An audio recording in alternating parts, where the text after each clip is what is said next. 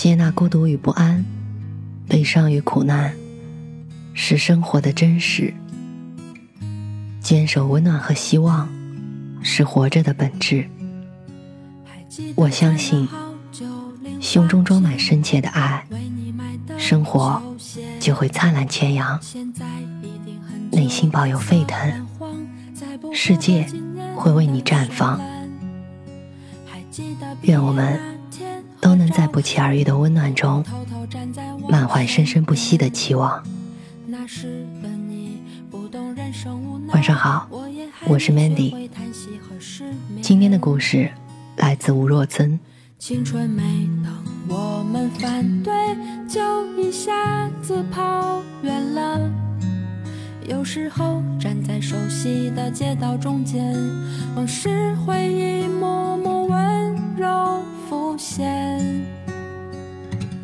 假如别人都倒立着走路，你敢不敢说别人都错了？我知道你会毫不犹豫地说“敢”，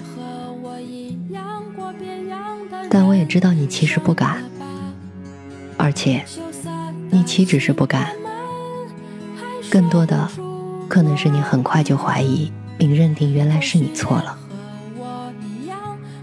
于是你就写检讨、做检查，你就痛哭流涕，你就衷心悔恨。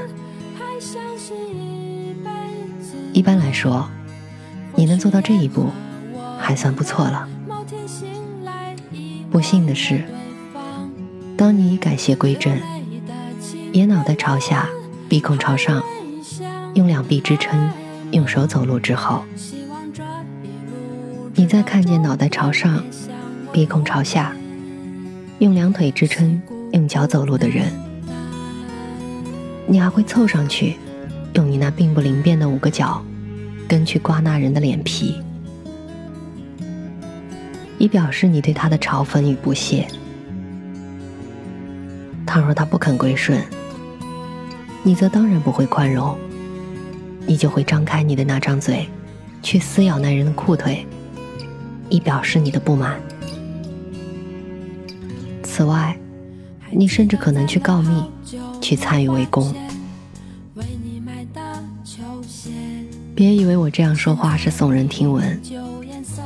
人类历史上，从来都是直立着走路与倒立着走路交替进行的，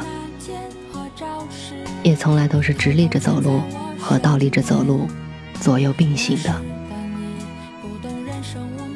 二十世纪六十年代，一次下乡参加思亲运动时，我曾向一位爽朗而热情的老大娘提出，想看一看她的小脚。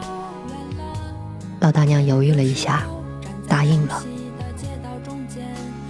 但我只看了一眼，就恶心的差点吐出来。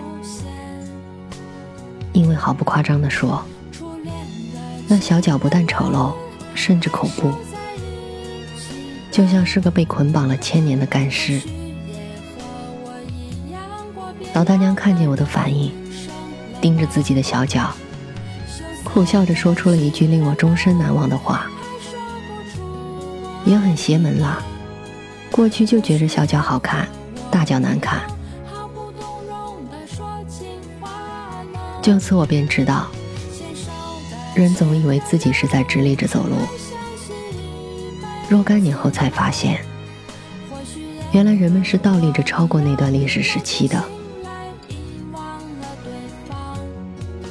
这里有两种人能够提前感受或提前看清这一点。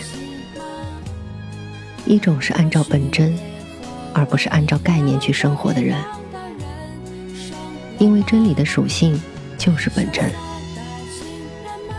另一种是能够站在历史的座上审视今天的人，